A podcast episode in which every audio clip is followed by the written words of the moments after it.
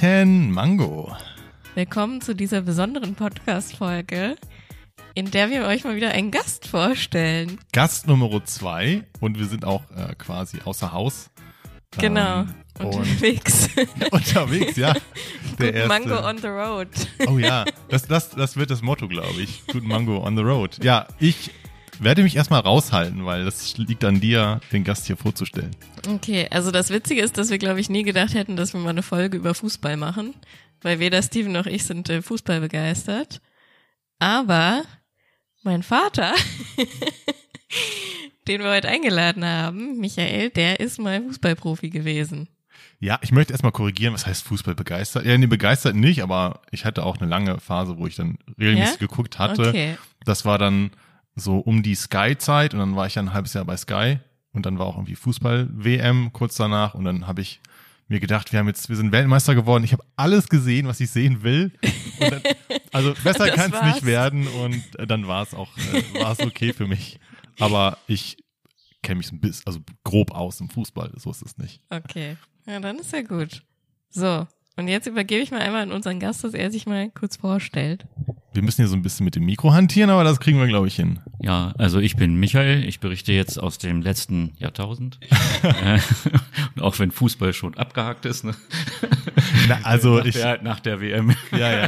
ist vor der WM und äh, äh, naja, mal sehen. Vielleicht kommen, kriegen wir ein paar gute Geschichten zusammen. Ich bin mir sicher, nach unserem Vorgespräch hier außerhalb des Mikros war das, klingt das sehr gut, ja. Ja, also ich habe zum Beispiel eine Geschichte, die Papa öfter mal erzählt. Macht, macht das Sinn oder wollen wir vielleicht noch kurz äh, abreißen, Biografie, also fußballerische Biografie, wann, wo und Ja, überhaupt? mach ruhig. Nee, du hast dich ja schon nee, eingelesen. nee, nee, nee, nee, das, äh, die Zahlen habe ich da nicht im Kopf, das muss dein Vater machen. Ja, ja, die, die Zahlen habe ich noch im Kopf. Also ich war von äh, 84 bis 88 äh, Profi bei Hannover 96, aber auch nur Teilzeitprofi, weil ich nebenbei meine Ausbildung ja in der Verwaltung zum ja, ja im gehobenen allgemeinen Verwaltungsdienst gemacht habe. Und deshalb Teilzeitprofis gibt es wohl heute gar nicht mehr, also auch nicht vorstellbar. Aber äh, aus dieser Zeit berichte ich natürlich. Und da waren große Erfolge mit Hannover 96. Wir sind als Absteiger gehandelt worden und dann in die Bundesliga aufgestiegen, dann wieder abgestiegen, wieder aufgestiegen und, und dann äh, Klassischer mein, Fahrstuhlverein. Genau und dann und dann war auch meine Karriere beendet mit mit einem Fußtritt und dann äh, war das auch beendet dann alles. Heutzutage ist es, wenn, dann eher andersrum, dass man Vollprofi ist und dann vielleicht noch so nebenbei studiert oder so, aber dann mehr so im Flieger dann zwischen Ja, wenn das überhaupt geht. Ja. Also da sind ja auch nur sehr äh, wenige, die ähm, Abitur haben und äh, auch ein Studium überhaupt angehen können. Also äh, ich glaube, das ist da eher die Ausnahme. ich weiß von dieser, also wir- man muss sich das so vorstellen, wir sitzen hier am, am, am Tisch im Wohnzimmer und hier liegt auch schon ein Stapel mit Fotos, mit Schwarz-Weiß-Fotos. Ihr habt euch schon Gedanken gemacht mit den Geschichten. Ähm, ich, wie gesagt, ich lehne mich zurück und äh, höre mir das an. Ja, in der ersten Geschichte geht's ja um das Auto von deinem Bruder, oder? Ja, das war äh, auch ein ziemlich alter Wagen und den hat er mir mal geliehen, weil mein Auto in der Werkstatt stand. Und äh, er hat mir nur den Schlüssel gegeben und ich bin damit dann ähm, sonntags morgens zum Training gefahren. Und nach dem Training bin ich zurückgefahren. Und dieser, der war ein uralter Wagen. Und äh, ich musste dann, äh, kam in eine Polizeikontrolle in Rücklingen und die haben mich dann äh, angehalten und ich konnte schon gar nicht blinken, weil der Blinker rechts ging nicht. äh, naja gut, und ich war im Trainingsanzug und, und äh, es war ein alter silberner Wagen, ich weiß gar nicht, auch ein, ein ausländischer Wagen, ich weiß das gar nicht mehr. Auf jeden Fall äh, sind wir dann, kam ich in die Kontrolle und ich sollte Fahrzeugschein, ähm, Führerschein zeigen, was ich natürlich sonntags morgens nicht mit hatte. Und äh, dann fragten sie mich ja nach das Übliche, ne? Also Warndreieck und Verbandskasten. Verbandskasten. Ich also ausgestiegen und habe dann hinten den Kofferraum aufgemacht, äh, wo meine Fußballtasche drin war. Haben sie dich erkannt oder nicht? Nee, noch nicht, noch nicht. Okay. Und dann ähm, äh, habe ich war alles leer, also äh, weder Verbandskasten noch noch irgendwie andere- auch noch nicht mal ein Reservereifen drin. Ne? Äh, und äh, ja, okay, und es war mir irgendwie so ein bisschen äh, peinlich. Und mein, mein, mein äh, Bruder hatte aber immer so einen Tick, der hat immer äh, seinen Namen äh, oft auf die Auto hinten draufgeschrieben, auf die äh, Koffer, auf den Kofferraumdeckel. Und manchmal hat er drauf Ach, geschrieben, Tatsache. äh, Gur Motors oder manchmal wie hier äh, Ja. nur äh, Gur, ne? Ja. Und äh, dann haben die natürlich, äh, als ich den Kofferraum zugemacht hatte, Hat's Klick gemacht langsam. ja, da fiel erstmal ein Teil vom Kofferraum ab, weil er so alt war und durchgerostet. Ich muss mal das Äh, Foto mir einmal kurz angucken. Ja, Was also ist und dann das habe ich, Auto? ja, das sieht man auf dem Foto auch. Und dann habe ich praktisch das Teil schnell wieder äh, aufgehoben und hinten reingeworfen. also weil dieses äh, von der vom Kofferraumdeckel abgefallen war. Aber da wurde das fiel dem Polizeibeamten der Schriftschu Schriftzug Gur auf. Hm. Und da fragt er mich, äh, ja, äh, sind Sie denn Herr Gur? Ja, ich sage, ich komme gerade von hier vom Training. Ja, Sie, spielen Sie da in der zweiten Liga? Ja, ja, ich sage später. Ich bin, wie gesagt, tut mir auch furchtbar leid. Das ist der Wagen meines Bruders. Gesagt, also, äh, ja, hin und her. Und dann sagte er dann so, ja, ähm, ja, Herr Gur, äh, hätten Sie denn ein paar Autogramme dabei? Ah ja. Ne? Ah ja. Und dann habe ich, habe ich, äh, ich sag, natürlich, wie viel brauchen Sie? Also 10 oder 15 wäre gut. Und dann habe ich praktisch im Kofferraum äh, dann die äh, Autogramme geschrieben auf meine Autogrammstunde. äh, ja. Allerdings. Und dann hat er die genommen. Ja, und dann sagte er zu mir zum Schluss, so Herr Gur, dann, äh, dann eine gute Weiterfahrt und äh, wenn Sie wegfahren, bitte nicht blinken. so, so war die erste äh, oder die Geschichte. Das war allerdings, ich muss es auch sagen, äh, das war im äh, Sommer schon und das, da standen wir kurz vorm Aufstieg und da war im Grunde genommen die Mannschaft so in aller Munde in, in Hannover, ne, zu Ja. dieser Zeit. Die Hoffnung war da auf den Aufstieg. Auf die, ja, genau, die war schon da. Es waren vielleicht noch drei, vier Spiele zu spielen und äh, es war schon besonders, also dieser Auftritt. Äh, sonst hätte das ganz bestimmt für mich äh, teuer, teuer geendet. Aber so ein paar Autogramme schreiben war natürlich gut. aber auch gleich dann, ich hätte gern so 10 bis 15. Nicht nur so äh, für mich und meinen Kollegen oder vielleicht noch die Tochter, nein, für die ganze, für das ganze Revier dann einfach auch. Ja, schon. aber das war mir egal in dem Moment. Äh, das war ganz cool. Ne? Ich finde diesen, also um das auch nochmal zu beschreiben, ne, wir haben jetzt ja hier das Bild, das ist so wie, wenn man so eine Modellbezeichnung hat hinten auf dem Kofferraumdeckel, nur dann eben als Namen dann hinten, ja. Sieht, Ja. sieht sehr funky aus. Und ich finde, das ist so eine geile Story, weil es einfach so zeigt, so die Privilegien, die man hat, wenn man irgendwie bekannt ist. Ja, ja. Ja, ja, also gegen äh, 10 oder 15 Autogrammkarten, dann können sie weiterfahren. ja, ja. echt cool. Ja, naja, so was ähnliches ist mir dann auch später passiert in der äh, Ausbildung. Ich war, ähm, meine Ausbildungsabschnitte habe ich von nach Hannover verlegt, damit ich dann zum Training konnte und war da äh, in der Bezirksregierung. Und da musste man sich äh, immer an- und abmelden beim Pförtner. Also äh, ne, man konnte nicht einfach hier mal das Gebäude verlassen oder so äh, während der Ding, sondern und dann hatte ich einen fußballbegeisterten Ausbilder und der hat mir, äh, äh, wir haben immer so ein Spiel gespielt äh, mit unter die Decke schießen mit Gummis und musste man einen Brief äh, Papierkorb treffen und äh, ich hatte das Spiel irgendwie verloren. Er er war besser und ich derjenige, der verlor, der musste dann immer äh, was äh, Brötchen holen oder Frühstück holen. Und ja, und dann bin ich raus und wollte dann beim Kiosk Frühstück holen. Und ich hatte an dem Wochenende zwei Buden gemacht und draußen waren schon äh, Riesenaufmacher in der Bildzeitung und ich war überall abgebildet.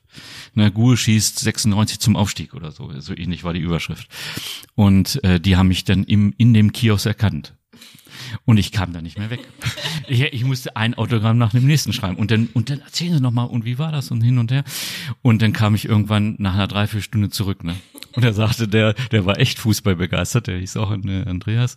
Und er sagte, also ja, aber Michael, das geht nicht. Also so lange kannst du nicht einfach wegbleiben. Ne? Ich, sag, ich bin da einfach nicht weggekommen. Ne? Und das ist schon äh, so ein bisschen komisch für mich gewesen. Damals war er sehr schüchtern und äh, dann auf einmal trotzdem so schnell bekannt in, in der Stadt. Ne?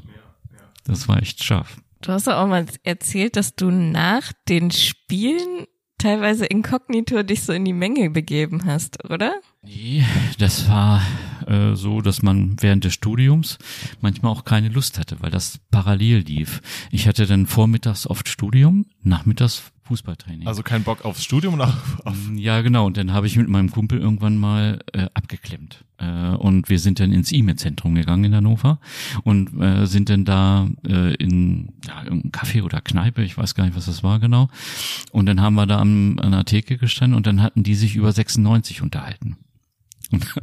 Und, da war es immer so, äh, wir haben natürlich dann zugehört und irgendwann waren natürlich alle Spieler irgendwann mal dran. Unter anderem natürlich ich dann selber auch. Ne? Und dann sagte er, nee, und der, der Gu hat so gut gespielt und hin und her. Und dann habe ich mal von der Seite eingebaut, nee, der kann gar nichts. Erstmal ein leichtes Streitgespräch, aber die habe ich nicht, letztendlich nicht erkannt. Nicht erkannt. Aber- Oh nein. Nein, aber das war dann, äh, der- wir haben uns natürlich einen Spaß draus gemacht, ne? Also Ja. von der Seite und äh, Was verkleidet oder haben die das einfach nicht Nee, gecheckt? die haben das nicht gecheckt. Ne? Und wir, wir, wir haben es dann aber auch nicht, wir wollten das auch nicht auflösen. Die haben ja gar, also ja gar keine Ahnung, über wen sie da reden. Ja. naja, das war auf jeden Fall. Manchmal hat man echt da echt seinen Spaß mit gehabt. Ne? Also ich stelle ich mir auch so vor, eine Ausbildung dann, da muss man doch immer wieder darauf angesprochen werden. Oder wenn man einen bekannten Namen hat, dann Oh, weiß ich nicht. Nö, eigentlich nicht so. Das war, war nicht so. Äh, die Lehrer, die ich damals hatten, die waren total kulant. Die wussten haargenau, freitags kommt er nicht und haben mich dann praktisch nicht eingetragen als fehlend. ja. Und äh, ich haben mir nur gesagt, ihr arbeitet das nach. Ne? Und äh, wenn wir ein Auswärtsspiel hatten, sind wir freitags schon im Bus äh, Ja, gewesen. ja. Von der Seite her war es dann äh, recht locker. Ne? Also dann, ganz gut. wenn man dann so einen neuen Lehrer hat, dass der dann erstmal so die Liste durchgeht und dann, ah, Gue, sind Sie der Gue oder so? Nee, das war eigentlich so nicht. Die wussten das dann alle irgendwie. Ich glaube, man muss halt auch sagen, dass damals der Profifußball einfach noch nicht so krass war wie heute. Also es hat sich ja scheinbar in den letzten 30 Jahren nochmal so krass gewandelt. Also was die jetzt, in welchen Sphären die irgendwie Geld verdienen und so. Und also mit was die gehandelt werden, das war, glaube ich, damals alles nicht. Das war äh, ähnlich, aber das äh, ist relativ einfach zu erklären. Und zwar ist es so, also wir hatten etwa das Sechsfache von einem normal durchschnittlichen äh, Verdienen schon in der zweiten Liga. In der ersten Liga noch mehr verdient. Aber äh, es war so, da gab es dann das sogenannte Bossmann-Urteil. Der hatte geklagt äh, in den 80er Jahren, weil ein Verein ihn blockiert hatte. Wer war Bossmann? Bossmann war ein Franzose, meine ich. Äh, da gibt es ein Bossmann-Urteil und danach hat man festgelegt, dass die Ablösesummen sozusagen Festschreibung und so weiter nicht nicht legal war. Und daraufhin äh, musste man natürlich die Leute lange binden und da sind die Gehälter explodiert. Also die haben sich verzwanzigfacht. Also, also in, in, nach diesem Urteil, weil die natürlich gesagt haben, wenn wir den nicht lange binden, nur oder jetzt nur zwei Jahre oder drei Jahre binden, dann kann er kostenfrei sozusagen ohne äh, ohne dass der Verein Ablöse bezahlen muss an den anderen Verein dann den äh, dann gehen. Und das hat dazu geführt dass äh, auch in der heutigen Zeit ist es noch so deshalb pokern die Spieler immer äh, darauf dann kriegen sie nämlich selber die Ablöse von dem Verein und können natürlich ganz anders äh, verhandeln. Und deshalb ist das sind die Preise nach diesem Bossmann-Urteil im Grunde genommen explodiert also das äh, früher war das nicht so, da hat man gut verdient in der Bundesliga und nur ganz, ganz wenige Spitzenkönner konnten dann damit äh, klarkommen. Was, die, was mal einige ja auch nicht geschafft haben. Äh, und äh, nach dem Bossmann-Urteil ist es ein Wahnsinn, was die äh, im Grunde genommen verdienen. Ne? Verrückt, ja. Ja, das ist völlig verrückt. Also ich habe jetzt auch mal mit jemandem gesprochen, der sagte mir, also da war einer in Wolfsburg, ich kannte den Namen gar nicht, die kriegen im Monat 150.000 netto. Äh, und äh, ich habe den noch nie gehört, den Namen. Der hat drei, der hat drei Spiele in der Bundesliga gemacht und ähm, ist äh, lange Zeit äh, so. Ne? Und deshalb, also das kann man mit mit den heutigen oder mit dem mit der damaligen Zeit äh, nicht vergleichen. Ich google hier gerade nebenbei ähm, Kylian Mbappé war jetzt der letzte große 300 Millionen Euro Handgeld. Und das behält er dann, oder wie? Das ist sein Geld. 300 Genau. Millionen Euro Handgeld. Genau. Und das ist, das sind jetzt solche solche Summen geworden nach diesem damaligen Urteil. Äh, äh, und deshalb verhandeln auch so so Leute, die die lassen den Vertrag auslaufen äh, versuchen dann Topleistungen zu bringen zu diesem Zeitpunkt, weil sie dann dieses Handgeld kriegen können. Ne? Das ist praktisch das Geld, was früher sonst der andere Verein gekriegt hätte. Das lassen die sich dann auszahlen in dem Moment, wo der Vertrag ausläuft. Also wenn jetzt zum Beispiel der Streit mit Lewandowski so weitergeht, dann wird er noch ein Jahr für Bayern München spielen und danach ist er frei. Und dann kriegt er ihm sein Handgeld. Er will es jetzt aber jetzt schon haben. Ne? Also von der Seite her fangen die dann an zu pokern und äh, fragen sich, wie, ja, wie läuft das? Ne? Und ich würde aus, aus der Sicht der heutigen Profis würde ich natürlich sagen, wenn, wenn ich einen Zwei-Jahres-Vertrag habe und der läuft aus oder würde im nächsten Jahr auslaufen und ich habe Top-Leistungen, würde ich sagen, nee, nee, ich verlängere auf gar keinen Fall mit euch. Ich spiele jetzt noch so ein geiles Jahr und im nächsten Jahr, da hole ich mir ein Handgeld von so und so viel Millionen. Ja. Ne? Und, äh, und das, äh, das machen die, ist ja klar, ne? die sind dann clever genug, die, die Leute. Hm, das heißt, das Beste aus Lewandowskis Sicht wäre jetzt noch ein Jahr zu warten. Okay. Er will wahrscheinlich in dieser, in dieser Mannschaft nicht mehr spielen oder sieht da kein Potenzial mehr. Für, aus ihr, aus seiner Sicht, er, er müsste jetzt noch sagen, ich spiele noch mal so ein geiles Jahr und dann kriege ich so viel Kohle. Aber er, er, bei ihm ist das Alter langsam, äh, dass man vielleicht ne, mit einer Verletzung rechnen muss oder Hm. ähnliches und deshalb will er jetzt die Kohle machen. Also es geht heute ein bisschen um Fußball, aber ich glaube, es wird jetzt nicht so sportlastig, sondern wir erzählen einfach aus dem Leben. Es sind eher Stories eines Fußballers. Genau, ne? ab und zu Genau. müssen wir da ins Technische abdriften, aber das ist eigentlich ganz spannend. Ich meine, Ja, also ich habe auch noch eine Story, mit der wir vielleicht weitermachen können, die ich immer extrem gerne höre. Und das ist, wie ihr sonntags um sechs zum Training kommen musstet. Okay, also ich muss ganz kurz ausholen. Ich hatte das vorhin schon kurz angesprochen. Werner Biskup hatte seinen Führerschein wegen Trunkenheit verloren und hat einen Sportwagen gefahren, äh, Nissan, ich weiß die genaue Bezeichnung nicht, äh, ein Zweisitzer so, sozusagen. Und äh, damit er bewegt wird, auch im Winter, hat er mir den Wagen gegeben. damit er bewegt wird. Ja, genau, Winter. also der Wagen. Ja, er Ja, wusste ja, noch ja, nicht, klar. wie lange, wie lange er jetzt den Führerschein in Zug hatte. Weil das ist äh, letztendlich naja auch äh, kommt äh, oder wird zum Tragen kommen gleich. Ne? Und wir haben damals in Ricklingen gespielt auf Schneeboden, das werde ich nie vergessen. Und Max Rünjo war damals im Tor, der war nur noch der zweite Torhüter und hat bei diesem Freundschaftsspiel gegen gegen Viertligist irgendwie total alt ausgesehen. Und äh, in der Halbzeit, ich weiß nicht, wie es passieren konnte, da haben wir auf jeden Fall 5 zu 1 gegen Ricklingen hinten gelegen, auf diesem Schneeboden. Und dann kam Werner Biskup, so war er nur, kam in die, in die ähm, Kabine und sagte, wenn ihr hier heute nicht gewinnt, dann ist, sind, ist morgen früh um 6 Uhr Training im Niedersachsenstadion.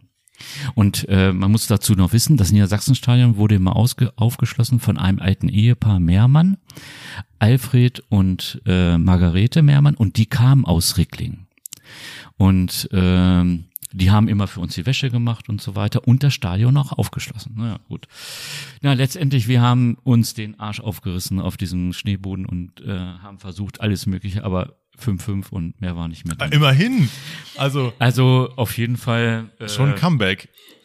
Ja. war, war ein Comeback, gar- keine Frage. Gut, die waren ja auch zwei Klassen oder drei Klassen unter uns, also das konnte man eigentlich auch erwarten.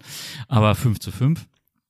Und äh, ja, wie gesagt, ein Biskup kam nur noch rein, morgen früh 6 Uhr. War das ein Testspiel oder Pokal oder was war das? Das war ein Freundschaftsspiel. Hm, okay. Im Winter, ne? Und naja, und äh, dann sind wir, ja, zumindest, also ein Spieler hat gefehlt, Frank Hartmann, der hat so gesagt, ich, habe wohl noch einen, ne? Aber alle anderen Spieler äh, sind dann morgens um sechs am Niedersachsenstadion gewesen, ne? Und äh, auch die Presse hat davon mitgekriegt. die haben dann noch das Foto gemacht, ne? Äh, Von, von der Mannschaft, die da war. Und alle Spieler sind gekommen, bis auf Frank Hartmann. Und ich bin mit dem, äh, wir haben immer gesagt, der Sarg, weil er schwarz war, ne, von Biskup gefahren und habe praktisch dann vor dem Niedersachsenstadion geparkt. Und die anderen kamen dann auch alle angefahren und hin und her und Berner Biskup kam dann tatsächlich mit einem, äh, mit einem Taxi angefahren, hat dann, ist dann vor uns auf und ab gegangen. Wir haben alle schön im Wagen, warmen Wagen gesessen. Er wollte, wollte sich nicht zu uns setzen, aber Alfred und Margarete Mehrmann kamen nicht. Ich wollte gerade sagen, das arme Ehepaar muss morgens um sechs das Stadion Genau, drauf, ja, ja, genau. Weil ihr verkackt Genau. habt. Und die haben dann aber, äh, die sind nicht gekommen. Und zwar ist Folgendes gewesen, denn der Hintergrund, das haben wir ja später dann mitgekriegt, äh, war so, äh, dass äh, Alfred angetrunken äh, aus Ricklingen nach Hause kam. Und hatte dann zu seiner Margarete gesagt, als er ins Bett gestiegen ist wohl, er hat gesagt, Margarete, morgen früh um sechs ist Training. Und daraufhin hat er gesagt, leg dich hin, du bist betrunken und alles ist gut. Die war, ist gut, ja, ja, ja, ja, ja, jetzt ist gut. Ja, und äh, naja, auf jeden Fall ist äh, Margarete und Alfred waren nicht da und haben also nicht aufgeschlossen. Also wir standen da vom Niedersachsenstadion und kamen dann nicht, äh, kam dann nicht mehr rein. Ne? Und da, äh, nach einer Viertelstunde sagte dann ähm, äh, Biskup, ja, ich wollte nur gucken, ob ihr kommt, hat sich ein Taxi bestellt und, und ist weggefahren. Äh, äh, ein Spieler, äh, das sieht man hier auch noch. Äh, Deswegen habt ihr auch so glücklich geguckt auf diesem Foto. Ja, aber Matze, Matze Giesel äh, ist ein Spieler gewesen, der war im, der hatte hier noch so eine Kutte über, aber ist im Schlafanzug gewesen. ähm, und äh, wir sind danach, äh, das war schon so eine verrückte Truppe, wir sind tatsächlich dann in die Altstadt gefahren und haben alle zusammen gefrühstückt. Matze Giesel dann im Pyjama, ne? Also und äh, wir haben damals viel, ihr habt ja auch schon eine Serie gemacht hier über Zocken, äh, wir haben viel Karten gespielt, wir haben gepokert Ja, und ja. Äh, äh, über kleine kleinere Beträge und und äh, Skat gespielt und das haben wir dann da in der Kneipe gemacht, ne? Und äh, das hat natürlich die Truppe zusammengespeist, weil morgens um sechs sind nicht so viele Leute in in den hannoverschen Kneipen. Und von der Seite hatten wir da äh, freie Bahn, ne? Und das war also war schon besonders, muss ich sagen. Was das für Zeiten sind. Ja, fand Ja, ich finde das so geil, wenn du dir vorstellst, dieser Trainer, der irgendwie da ausrastet Ja. und gesagt hat, morgen ist um 6 Uhr Training und dann, scheiße, ich, irgendwie, ich komme ja gar nicht ins Stadion, Ich fährt wollt- wieder Ja. und hat dadurch aber so die beste Teambuilding-Maßnahme ever angezettelt. stimmt, ja. Weißt du? Ich wollte nur mal gucken, ob ihr alle kommt. Ja. Genau. Naja, und, und äh, das, das ganze Jahr äh, lief so, ne? Also das, äh, da sind mehrere Sachen dann vorgefallen, aber letztendlich hat, hat die Mannschaft so zusammengehalten und äh, dann den Aufstieg geschafft, was keiner vermutet hatte. Ne? Und äh, im letzten Spiel, das werde ich wahrscheinlich niemals vergessen, weil wir sind dann im Stadion angekommen und da sind ja eigentlich, passen glaube ich 60.400 rein ins Niedersachsenstadion damals. Und es war kein einziger Aufgang mehr frei, äh, äh, wenn man dann guckt. Und da habe ich gedacht, meine Fresse, ne? Also äh, das war Willkommen schon, in der ersten Liga. ja, ja, das war gigantisch, ne? Also das werde ich wahrscheinlich nie in meinem Leben vergessen. Und da rennt man eben 120 Minuten, obwohl man das, ich sag mal so in den 80er Jahren vielleicht erst angefangen hat äh, mit diesem, mit dieser Fitness. Heute rennen die ja äh, wie verrückt und äh, früher war es vielleicht mehr Fußballspielen, ne? Also äh, ja. aber ist ja auch egal. Ja, also das ist eine meiner Lieblingsstories. Ja, ja, Auf jeden ja. Fall. Und Papa, du hast ja auch mal ein Tor des Monats gemacht. Das kannst du vielleicht auch noch mal erzählen. Er, er blättert nebenbei in dem großen Stapel an, ja, genau, an an den Bildern. Bilderstapel.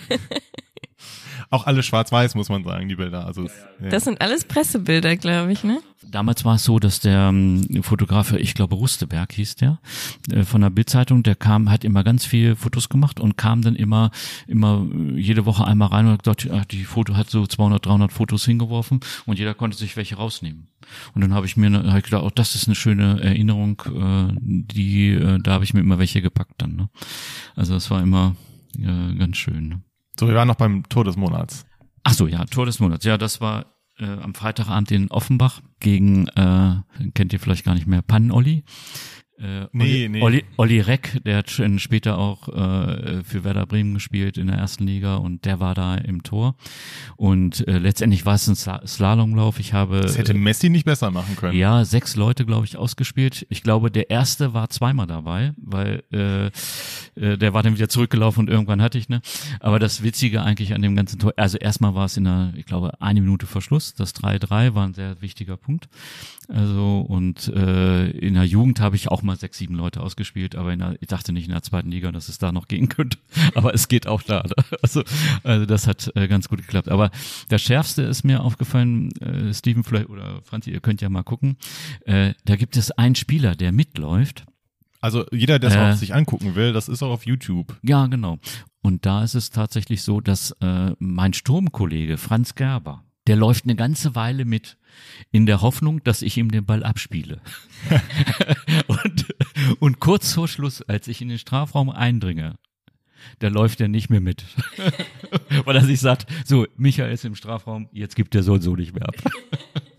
War auch nicht nötig. Du hast Nee, war nicht mehr nötig. Aber das Schärfste ist, wenn man darauf achtet, äh, wie er einfach stehen bleibt in der 89. Minute, weil er sagt, okay, jetzt brauche ich nicht mehr mit. Das ist also auch äh, äh, ganz nett mit anzuschauen. Ah, ich finde es jetzt gerade nicht, aber ich äh, habe es mir angeguckt. Da sind, wie gesagt, Messi jetzt nicht besser machen können. Ja, also wir werden es dann euch verlinken, dann könnt ihr euch das Tor mal angucken. Ja, ja, genau. Und äh, wir bleiben bei dem Tor des Monats, weil 15 Jahre später circa äh, hast du es dann Stichwort Expo Plaza. Ah ja, okay. Ja, meine, meine ja, jetzt heutige Ex-Frau, die hat mich so lange äh, belabert, dass ich dann endlich mal auf die Expo komme. Und dann bin ich, Man muss sagen, Franzis Mama. Ja, genau, Franzis. Und auf jeden Fall äh, komme ich auf diese Expo Plaza und dann war da eine riesen Leinwand und da werden die Tore des Monats abgespielt und genau da läuft mein Tor. Mehr also es ist unglaublich. Also ich habe gedacht, dass, dass sowas gibt's doch gar nicht. Also das ist ja ein Zufall. Äh, ähm, wo ich sagen kann, okay, äh, das ist kaum glaubhaft. März 1985 oder? Genau. genau, ja. Was hast du dann bekommen? Also als Preis oder so? Ja, ich war damals mit Heribert Fassbender in der Tagesschau und der äh, hat mich nur ganz kurz, wie wird denn Ihr Name ausgesprochen? Ne? Gü oder äh, Gui oder ne, das habe ich ihm gesagt, aber im Grunde genommen ja ein belangloses Interview äh, geführt und dann die Goldmedaille da bekommen. Und ähm, hast du die noch? Ja, die liegt noch im Safe. Ah. Aber irgendwann, ja, kann man vielleicht irgendwann mal verhökern oder so. Ja, ja. Äh, vielleicht was wert ist. Äh, und vor, äh, und ich bin dann Zweiter des Tor, Tor des Jahres geworden, hinter Litbarski. Mhm hat so ein komisches Tor gemacht, was unter die im Fallen äh, und das war dann, er war auch bekannter zu der Zeit und dann äh. Ja, genau. Und dann hat er praktisch da äh, wurde ich nur Zweiter. Und neulich habe ich eine Sendung gesehen, ich weiß gar nicht, da gibt es so eine Sportsendung, die ist mehr so aus Parodie und dann äh, haben sie berichtet, äh, es kam jetzt auch in diesem Jahr äh, war das. Äh, ich weiß nicht, auf dem, auf dem dritten Sender. Und da haben sie gesagt, die beinahe Tor des, äh, des Jahres. Ah. Und da wurde das auch mal wieder gesendet. das fand ich ganz cool. Aber da haben sie auch andere äh, ja, Tore ja. natürlich auch gezeigt. Ja. Ne? Äh, unter der Rubrik die beinahe Tore des Jahres. Äh, wie gesagt, es hätte es verdient. Ähm, Gibt es noch Leute, die dann oder Presse, die auf dich zukommen ähm, in diesen Jahren, sage ich jetzt mal? Oder? Ja, nee. Also ähm, ich bin ja Standesbeamter in Hilsheim gewesen und das war immer mal wieder ein Thema. Ne? Also wenn Leute, die Älteren reinkamen, bist du nicht und so weiter. Mhm. Und, äh, und ich habe ja bis äh, ja, 54 war ich da, also bis vor fünf Jahren habe ich ja immer Traditionsmannschaft gespielt und von der Seite her äh, in Hannover war ich dann immer bekannt und äh, das war immer schön eigentlich. Also ganz ab und zu, so alle paar Jahre gab es mal dann doch noch mal so einen Zeitungsartikel über dich, wo so, was macht eigentlich Gur heute oder sowas, ne? Ja, das gelegentlich, ne? Und äh, wir sind ja jetzt gerade äh, dem äh, wir sind nämlich aufgestiegen am 9.6. Äh, 85, also vor 37 Jahren. Hm. Und wir sind jetzt gerade über den Tag äh, hinweggekommen. Ne? Heute ist ja, was ist der 12. Äh, ne? Ein paar, ein, paar, Tage drüber. Äh, aber die, dieses Jahr hat mal keiner gefragt. Ist auch mal ganz schön. dann können wir noch drüber reden, finde ich ganz spannend. Ähm, dann ging es ja dann in die erste Liga. Du hast vorher auch noch nie erste Liga gespielt. Hast schon gesagt, erstes Spiel war phänomenal. Also was ist das für ein Unterschied zur zweiten Liga? Also wie war das für dich dann in der ersten zu spielen? Ja gut, also ja dadurch, dass Frank Hartmann damals in, in, äh, die Mannschaft verlassen hat in Richtung Bayern München, waren wir im Grunde genommen geschwächt und vielleicht mit mit der vollen Truppe hätten wir vielleicht die Klasse halten können. Aber so waren wir auch wieder dann wieder neu zusammengewürfelt und das passte eben nicht so. Und was der Unterschied zwischen zweiter Liga und erster Liga war, wir konnten in der zweiten Liga genauso viel rennen, aber in der ersten Liga waren die etwas äh, technisch etwas besseren Fußballer äh, in meinen Augen. Und äh, ja, ich glaube, das ist bis heute auch so geblieben eigentlich. Also rennen können alle, aber deshalb darf man natürlich den Underdog wie zweite Liga oder auch die dritte Liga nicht unterschätzen einfach. Ne? Da kann man auch als Erstligist mal locker verlieren, wenn man mal einen schlechten Tag äh, erwischt. Also das äh, denke ich schon. Ne? Das war doch jetzt auch, äh, dass Frankfurt irgendwie gewonnen hat, war doch auch so. Ja, die haben die Euroleague gewonnen. Und da waren sie praktisch pausenlos eigentlich, äh, die unterlegene Mannschaft von, von den Namen her. Ja, und haben aber die ganz Großen geschlagen. Ne? Also haben phänomenal äh, Barca rausgehauen. Ne? Also das war super klasse. Also habe noch nie so ein gutes Spiel von der deutschen Mannschaft da gesehen. Also das war sensationell. Ich habe es ich hab's nicht live gesehen, aber ich habe ähm, auch mitbekommen, wie dann äh, das Stadion quasi gekapert wurde ja, von diesen 30.000 Frankfurt-Fans ja, genau. unfassbar aufgeregt Alle nach Barcelona gereist Ja, ja, ja. Wobei ich das, das finde ich aber dann, da finde ich, macht Fußball irgendwie Spaß. Ich finde, in dem Moment, wo immer nur Bayern München gewinnt, macht es für mich einfach keinen Spaß. Ich glaube, dieses Jahr war es das zehnte Mal in Folge, dass Bayern Meister geworden ist. Ja, gut, das war ja auch zu unserer Zeit schon äh, sehr wahrscheinlich immer, ne? Also dass die oben, weil das einfach ja ein top geführter Club ist. Ähm, und, die haben einfach die finanziellen Möglichkeiten. Ne? Also Frank Hartmann hat mal gesagt, der der war ein Bayern-Fan schon und wurde wurde dann ja äh, sollte unter Vertrag genommen werden. Und als er dann da bei Uni, Uni Hoeneß gesessen hat, hat er mal gesagt, äh, da haben sie mir einen Vertrag vorgelegt, da hat, hätten ihm die Hände gezittert beim Unterschreiben, weil, weil die Summen war ja gar nicht gewöhnt. Also die Ja, haben ja. damals schon in den 80er Jahren äh, das Doppelte von dem gezahlt, was was ein normaler Verein gezahlt hat. Und so wird es bis heute äh, geblieben sein. Ja, da sagst du dann halt auch nicht nein, ne? Dann sagst du halt auch nicht, nee, ich möchte lieber da spielen, wo ich geboren wurde oder so. Das interessiert dich dann einfach Die wenigsten, nicht mehr. so ein Marco Reus konnte Nein sagen zum FC Bayern, der ist bei Dortmund geblieben, aber die wenigsten, wenn dann wirklich mal der FC Bayern um die Ecke kommt, sagen dann Nein, weil das ist halt Nonplusultra und auch, wenn du dann, weiß ich nicht, weiter in Europa spielen willst, vielleicht mal bei anderen Vereinen, dann bist du halt beim FC Bayern. Hier ist, sind das die goldenen Schuhe. Wir haben nämlich noch, also Papa hat noch was Besonderes bekommen irgendwann mal. Ja, ich hatte in der Aufstiegssaison mit 14 Treffern die meisten Tore geschossen in der zweiten Liga. Und daraufhin äh, hatte sich die Bildzeitung eine äh, Aktion überlegt, dass sie meine meine Schuhe vergolden. Und eigentlich war das äh, Ziel, dass die dann versteigert werden sollten. Hm. Also für an die Fans, für Ja. irgendeinen guten Zweck. Und äh, die Bildzeitung hat sich bei mir nie wieder gemeldet. Und äh, die habe ich heute noch im Besitz und ja, damals für 2500 Mark sind die vergoldet worden. Also, Oh, wow. Also ich denke mal, da ist richtig viel Gold drauf Ja. auf den Schuhen. Und äh, auf jeden Fall ist das ein Unikat. Ich habe schon gesagt, für Bar, bei Bares für Rares. Ja. Äh, soll, soll Franzi dir mal verhökern. Ich habe die dem ähm, äh, Das ist eine wirklich gute Idee. ja, und ich hatte die äh, dem 96 Museum angeboten, schon zweimal, aber er wollte sich dann mal melden und hat das nie gemacht und deshalb erzähle ich lieber hier meine Geschichten und dann gehen die vielleicht mal Ja. so bei Bares Wir, wir machen eine, wir machen eine, wir machen eine Aktion. Die nächste Folge wird dann Franzi bei- und Steven Ja. Bares für Rares. Wie war es? Wie war es bei Wa Ja, genau. Mal sehen, wie, ob sich Franzi dann abzocken lässt. also wir haben, ich habe noch eine, 250 eine Euro, ja. Ja, ich habe noch eine Aufstiegsuhr, dann habe ich ja die Goldmedaille und äh, noch eine Anstecknadel da in Gold und ja, die kannst du eigentlich mal alle äh, dann unter die Leute bringen. Gab es eigentlich eine Torjägerkanone damals, zweite Liga? Äh, das weiß ich nicht. Also ich hatte aber damals war äh, Burgsmüller in der zweiten Liga für Oberhausen und der hatte glaube ich über 30 oder so geschossen. Ach so, du hattest nicht in der Liga die meisten. Nein, nein, ich hatte in für 96 Hm, die meisten und die wollten sie deshalb äh, versteigern. Ne? Hm, okay. Ich habe vergessen, was ich sagen. Wahrscheinlich Bares für Rares, oder? Warst du da noch gedanklich? Also ja, ich könnte auch gar nicht einschätzen, wie viel wert das ist. Aber das waren auch, waren das neue Schuhe oder waren das dann getragene Schuhe? Wenn du dir das Bild anguckst, dann siehst du es haargenau. Die sind, da ist noch Dreck drauf, auf äh, unter dem Stollen auch, und der Drock, Dreck wurde sozusagen mitvergoldet. Ne? Also äh, das sieht man haargenau. Die, die sind noch gebunden und das waren, die waren fix und fertig nach diesem Jahr. Und äh, naja, gut, äh, ich hätte sie so und so nicht weiter angezogen. Aber was für eine geile Idee, oder? Also, Die, die Fernsehsendungen häufen sich jetzt auch. Erst dann mehr, wer wird Millionär, dann kommt noch Bares für Rares. Also aber ich finde auch allein schon diese Idee hier, wir vergolden jetzt die Fußballschuhe. Wie kommt man darauf? Und dann lässt man es fallen und ja, verfolgt das wir nicht weiter. Hier kannst du haben. Ganz behalten. das jetzt für 2500 Euro oder D-Mark Gold drauf, brauchen wir nicht mehr. Auf jeden Fall so war das. Ne, und äh, ja, aber man, das Hauptproblem, was ich habe, ich kann die hier nicht in die Vitrine legen oder so. Wenn, wenn mal irgendeiner mich heimsucht hier, dann ist sowas weg, ne? Dann, und deshalb liegt das jetzt im Safe, aber im Grunde genommen kann man da eigentlich nichts, eigentlich nicht wirklich was mit machen. Ne? Ich weiß, ich kenne meine Geschichte darum, aber äh, gut, Museum war nicht interessiert, sonst hätte ich die als Dauerleihgabe dem Hannover, Hannover 96 Museum zur Verfügung gestellt, aber gut, äh, war kein Interesse ne? und Kann man nichts machen. kann man nichts machen. Ne? Aber wie gesagt, der Materialwert ist ja auf jeden Fall da. Ja, der auf jeden Fall. Ne? Und dann die Goldmedaille ist ja auch, was weiß ich, 50 Gramm, ne?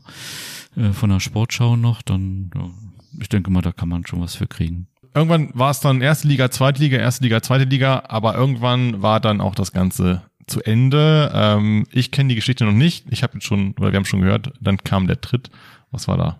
Ja, also wir hatten dann, wir mussten die Aufbaurunde spielen irgendwie, weil unsere Amateurmannschaft nicht konnte. Und da haben wir gegen Dortmund 2 gespielt und da hat mich dann einer erwischt von hinten. Und da war, hatte ich dann Knöchelbruch, hab dann natürlich noch versucht, wieder, wieder, ähm, wieder äh, an den Start zu kommen. Aber letztendlich hat es dann irgendwie nicht mehr geklappt. Und Wie dann, alt warst du da?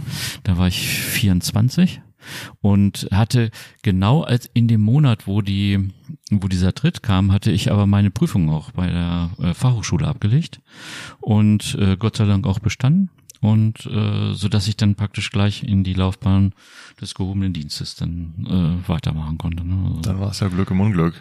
ja, im Grunde genommen ja. Ja, quasi genau die richtige Entscheidung, dass du halt nebenbei noch was anderes gemacht hast, ne?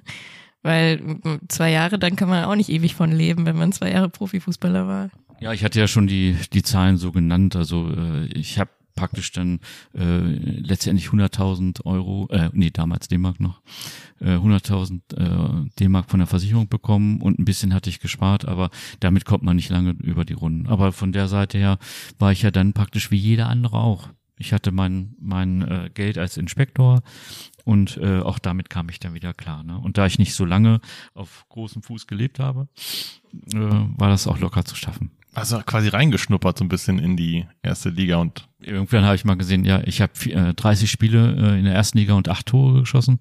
Und äh, irgendwo habe ich dann mal gesehen, er tanzte nur einen Sommer.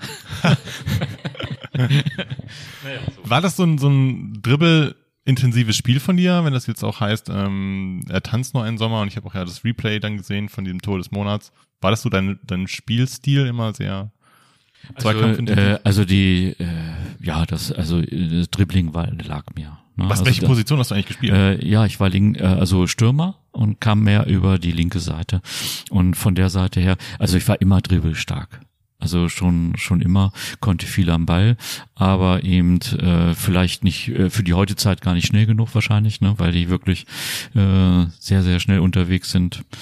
Und ich glaube so, äh, wenn man das von von heutiger Sicht betrachtet, dann denkt man, oh Gott, was war das für ein Altherrenkick, ne? Aber äh, äh, das denkt man ja von Beckenbauer und Müller äh, im Grunde genommen in den 70er Jahren, wenn man das sieht, äh, na, auch, ne? Das würde heute vielleicht noch Landesliga-Niveau sein, ne?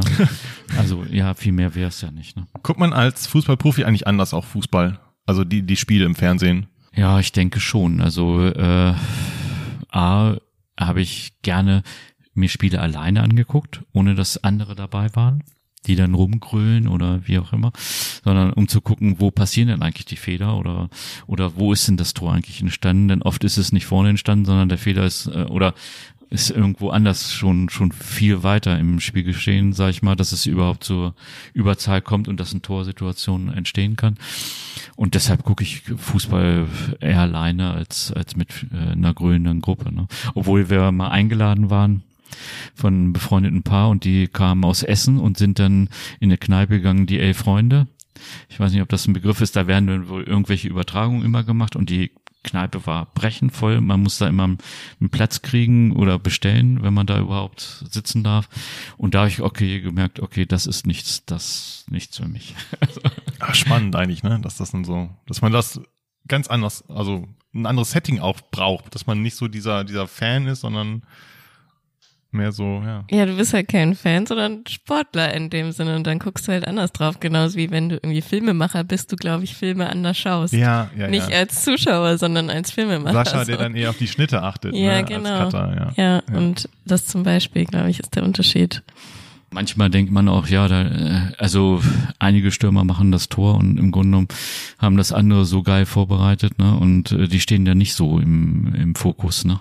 Äh, manchmal sieht man es ganz deutlich, ne? Also, aber wie gesagt, ich gucke da schon anders drauf, aber auch mit Abstand. Also Fußball, ja, ist wirklich auch nur eine Nebensache noch für mich, ne? Wie oft guckst du dann? Also, Also gelegentlich hier, wenn die Deutschen mal spielen, ne? Oder auch Bundesliga selten. Ich habe keinen Sky äh, oder wie heißt es Sky, ne? ja, ja. und äh, gucke da also nicht mehr so intensiv. Über, hast du nicht noch über diesen Frosch, wie hieß der nochmal? Gegen, gegen Walter Frosch habe ich tatsächlich einmal spielen müssen. Ich sage das mal so. Da war ich 18 Jahre und mit Arminia Hannover in St. Pauli gespielt. Wir haben auch 2-0 verloren und Walter Frosch hat mich die ganze Zeit nur getreten. Und, ich habe da auch nichts zustande gebracht, also äh, ganz ehrlich. Und, und nach dem Spiel ist Walter Frosch äh, zum Häuschen gelaufen und hat sich 2000 Mark geben lassen, weil er bei jedem Heimspiel, was gewonnen wurde, kriegte er 2000 Mark. Und die hat er sich immer gleich geben lassen und hat sie sich in seinen Stutzen gesteckt. Ach Quatsch. Ja, und in dem anderen Stutzen hat er ähm, äh, eine Packung äh, Zigaretten gehabt. Und äh, ja. ja, da gibt es auch noch ein anderes Video, da sieht man das auch. Und dann hat er praktisch in St. Pauli vor diesem Clubhaus gesessen. Das ist auch wirklich noch so alt gewesen, äh, mit so einer Bank äh, davor. Und dann hat er eine geraucht und dann guckten aus dem einen Stutzen seine 2000 Mark raus. Und aus dem anderen Stutzen dann äh, konnte man sehen, dass er da seine Kippen äh, verwahrt hatte. Ne? Und äh, dann eine geraucht. Ja, von Walter Frosch ist natürlich der, der, der bekannteste Spruch. Äh, ich weiß gar nicht, wer ihn da angerufen hat ich glaube Derwall oder so, hat ihn angerufen und wollte ihn für die, für die Damen, das gab es tatsächlich mal. Äh, es gab eine A-Nationalmannschaft und eine B-Nationalmannschaft. Oh, das äh, auch noch nie das, gehört. Ja, das gab es damals eine kurze Zeit. Und dann hatte der, ich meine Derwall war es, hatte ihn angerufen, das kann man auch nachlesen, ganz bestimmt, im Internet und äh, hatte ihn gefragt, ob er nicht äh, in einer B-Nationalmannschaft spielen wollte. Und daraufhin war seine Antwort, äh, ein Walter Frosch spielt nur in der A-Mannschaft oder in der Weltauswahl. oder so ähnlich. Aber ja, ja. ja und er, er hat, glaube ich, nie in der A-Nationalmannschaft gespielt, aber es war ein guter Fußballer, ne? Also, aber ein richtiger äh, Haudegen, ne? Wir werden diesen einen Clip mal eingespielt Legendärer haben. Typ, ja, ja, dieser Clip, wo er da irgendwie raucht, ne? Was haben sie da in, in den Stutzen? Ja, Zigaretten. Aber mit der Stimme, die kannst du auch nicht nachmachen, dass du hörst, dass er geraucht hat. Was haben Sie denn da unten in Ihrem äh, Stutzen drin? Zigaretten. Bitte? Zigaretten. Jetzt erstmal eine durchziehen? Nachher. Äh, ne, warum haben Sie es dann mit auf dem Fief? Ich, ich bin schnell eingewechselt worden, da habe ich noch dabei gehabt. Okay, danke schön. Bitte. Ich war äh, äh, noch äh, vor einigen Jahren also mit der mit Hannover 96 Traditionsmannschaft in Altona, weil das sein Stammverein war. Und die hatten dann weiter Frosch äh, Turnier äh, ausgelobt, aber er konnte dann nicht mehr kommen, weil er dann schon so schwer erkrankt war. Und äh, ist glaube ich ein oder zwei Jahre später dann auch äh, gestorben an den an äh, Krebs und äh, da habe ich dann auch dieses Turnier dann um weit, in den Weiter Frosch-Pokal nochmal gespielt mit über 50. Dann. das haben wir allerdings auch gewonnen. Sehr gut, wunderbar. Das war quasi nochmal so ein Gedenkturnier für ihn, oder was war das? Da hat er noch gelebt und da haben die schon Weiter äh, Frosch-Gedächtnisturnier sozusagen gemacht. Für einen Lebenden, ja. Ja, für einen Lebenden. Müssen also, beeilen, oder nicht Gedächtnis, ja, aber Ja, ja. ein weiter Froschturnier ge Ja. äh, gespielt, ne? Und äh, das haben wir dann gewonnen. Und und Altona muss ich natürlich echt sagen. Und er hat ja auch immer gesagt, äh, größte Gegner war seine Kneipe, ne? Die er, äh, weil, er nicht, weil er nicht rauskam irgendwie.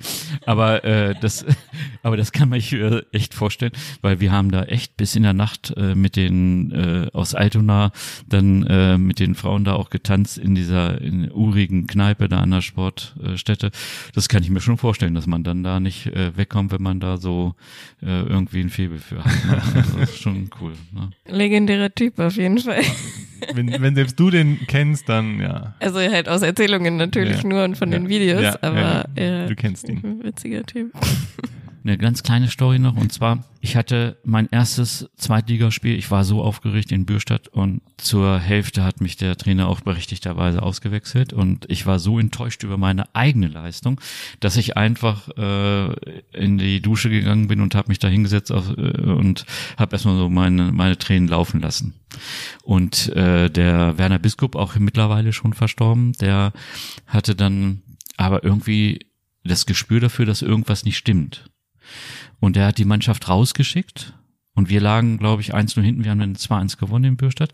Und kam dann in die Kabine zu mir.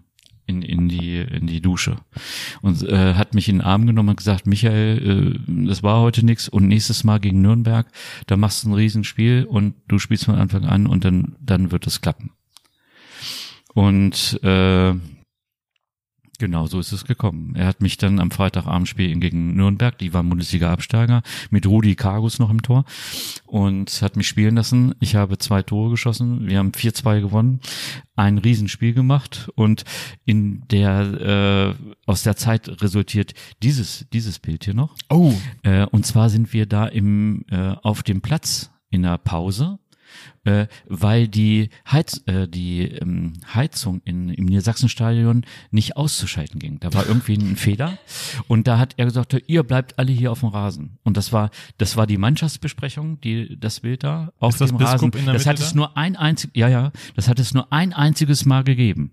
Ich glaube auch nicht, dass das im bezahlten Fußball schon sonst irgendwann mal passiert ist. Da war die Mannschaftsbesprechung praktisch in der, in der Halbzeit auf dem Rasen. Ich mach mal wieder hier Radio oder Beschreibung, Bildbeschreibung. Man sieht hier so eine, äh, ja, eine Fußballmannschaft auf dem Rasen sitzen und in der Mitte mit dem ausgestreckten Zeigefinger und mit ernstem Blick dann Biskup.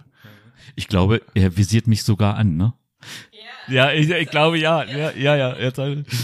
Ja, das war irgendwie ein cooler Trainer, ne? Obwohl der so seine Probleme hatte mit Alkohol und allem, scheint das halt so ein, ja, scheint immer eine Marke gewesen zu Hollywood-Film sein. quasi so, ja. Ja, also die ganz schlimmen Stories, äh, kann ich, weiß nicht, ob ich die noch erzählen soll. also äh, äh, und zwar äh, ist es so gewesen, wir sind dreimal nach Aachen gefahren, weil immer das Spiel ausgefallen ist. Und beim letzten Mal, wir hatten einen Treffpunkt vereinbart, dann und dann, und äh, alle waren da, nur der Trainer nicht. Naja, okay, und dann haben wir uns beratschlagt, was wir denn machen.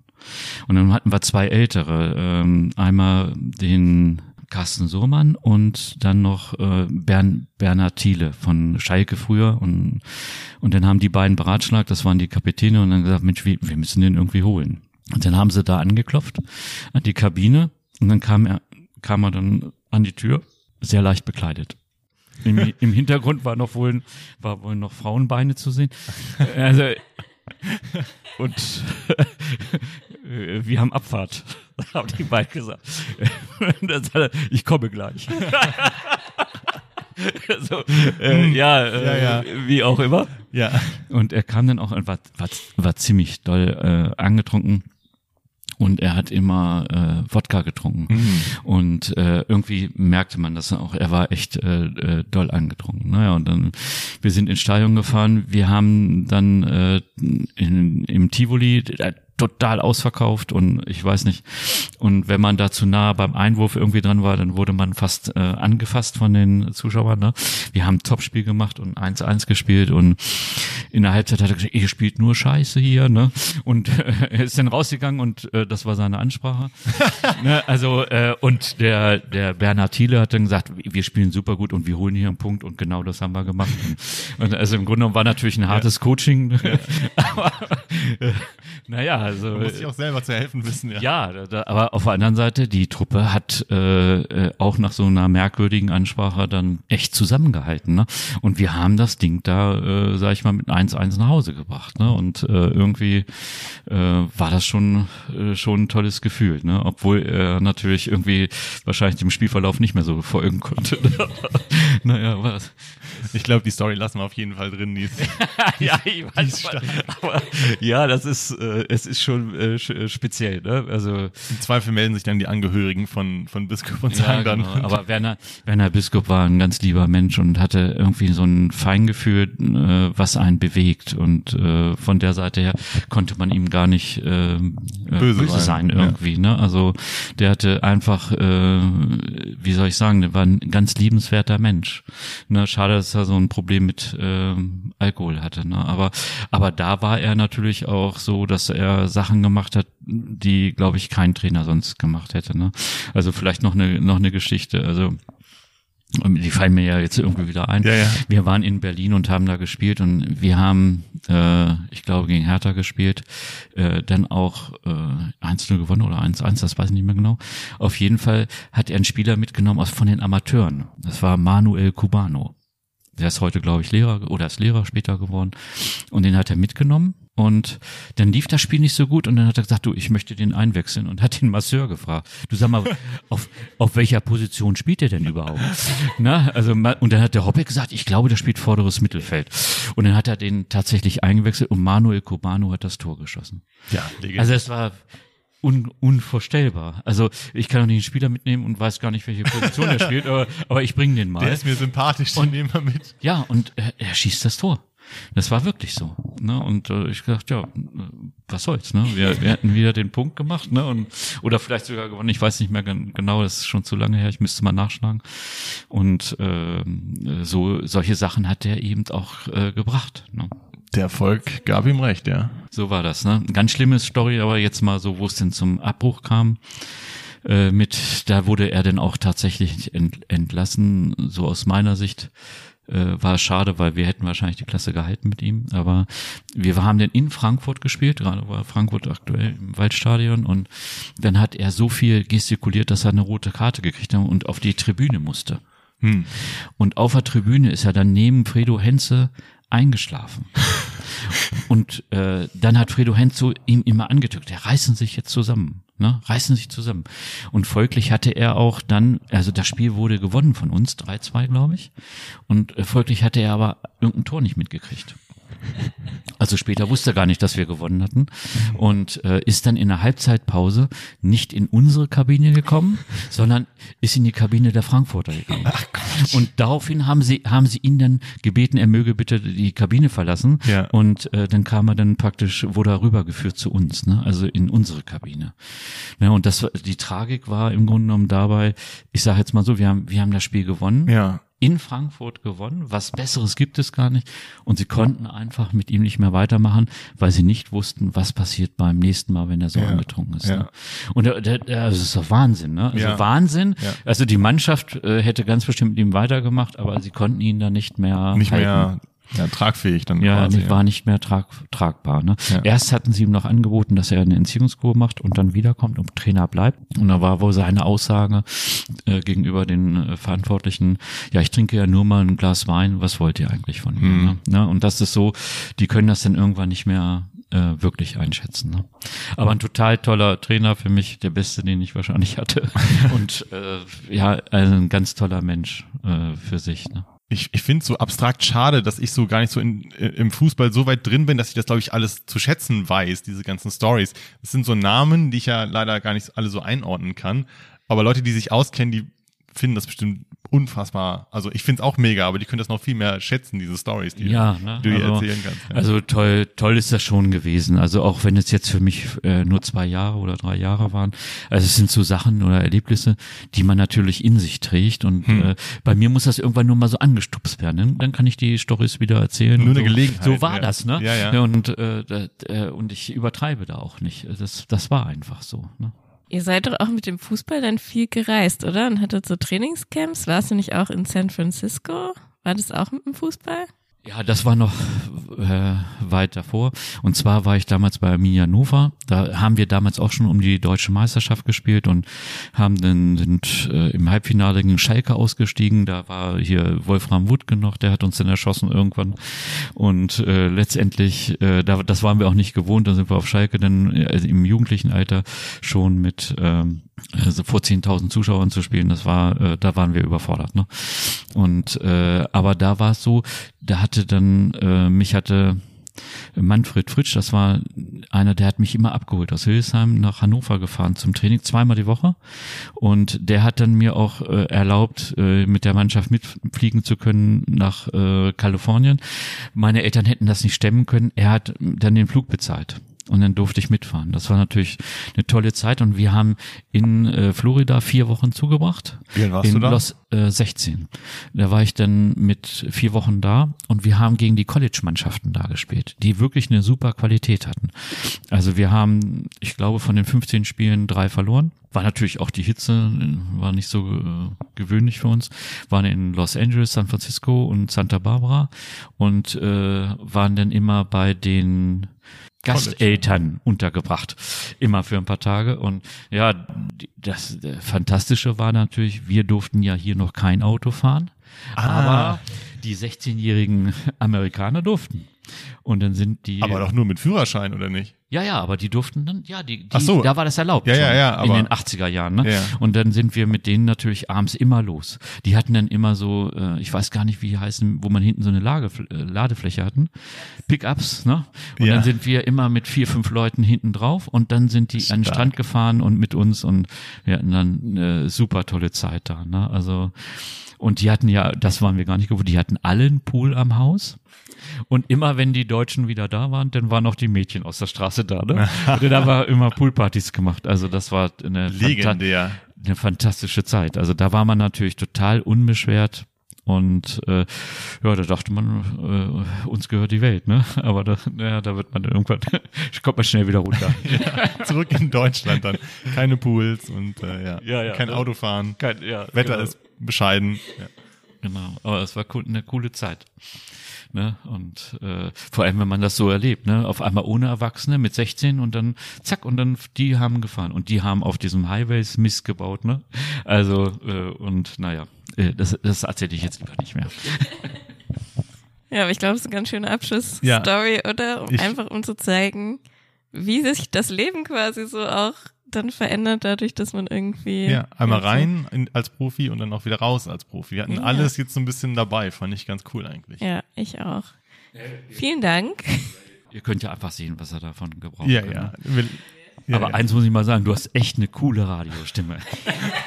Danke, danke. Der Klassiker. Der Klassiker. Ja. sagt Ich jeder zu Steve. Ich bekomme es immer wieder. Auch nur, das, dass, was ich jetzt nur, dass bin, du ja. es weißt, ich bin ja Standesbeamter. Ja. Und bei mir waren, ich sag mal, in den 16 Jahren kamen zigmal welche auf mich zu und sagten, Sie haben eine geile Stimme für einen Standesbeamten. Also, also ja, das ist tatsächlich so. Also Okay, das, ja. äh, dieser eine aus Berlin sagt, ich, ich gucke jede Sendung hier, wo Standesbeamte, also die können Ihnen nicht das Wasser reichen, was Ihre Stimme. Muss man auch gefühlvoll vortragen dann. Ja, ja. Ja. Aber da machen wir bestimmt noch mal eine Folge drüber, ähm, über das Leben als Standesbeamten. Wir haben Ja. im Vorgespräch hier ge- Dinge gehört. Meine Güte. Ich wusste nicht, dass, dass es als Standesbeamter so spannend sein kann. Aber da kommen wir dann. Dazu irgendwann mehr, genau. Genau. Gut. Ähm, Alles klar. ihr könnt uns bewerten auf Spotify.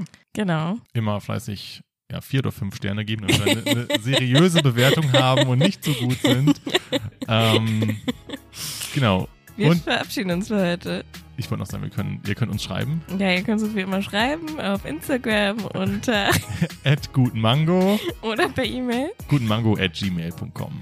Danke, dass ihr dabei wart. Danke an unseren Gast. Vielen lieben Dank, ich fand es super. Ich auch. Und ja, mein Name ist Steven. Mein Name ist Franzi. Und zusammen sagen wir Guten, Guten Mango. Mango.